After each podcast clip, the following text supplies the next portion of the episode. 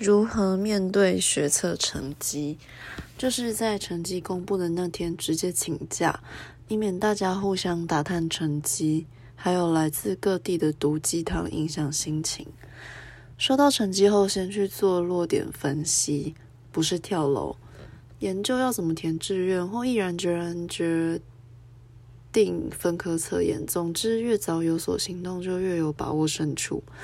消失一天之后，可能会被关心，这时候就可怜巴巴的跟老师说：“你考超烂。”这样他可能会更认真看待你这个个案，然后帮你想下一步。学着与世隔绝，开始适应自己的步调，对应学测后的班级气氛。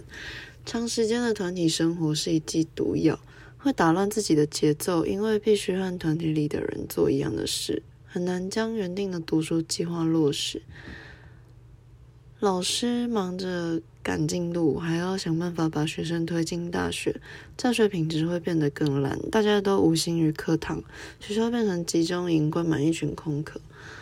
多数人对于学测成绩没有完善的应应措施，收到成绩后更是无所适从。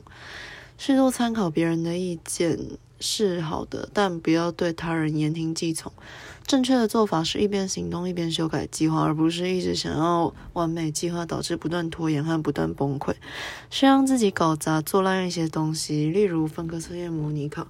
先不要管做的多烂，至少已经有所行动。学习历程答案的制作也是一样，先做一份烂到不行的东西，但是要很完整；写一份文笔稀巴烂的自传，但是要很完整。先做好自己的，不论多烂。然后再去参考别人的，不知道要怎么写也要硬写出来，字数不够也要硬凑出来，不需要在乎做的好不好，因为做就对了。这样子可以治好拖延症。完美主义者需要先创造不完美行动，再修正到完美。多利用学校辅导室，如果要读分科就不要去学校。以上，嗯，希望收到学测成绩的各位。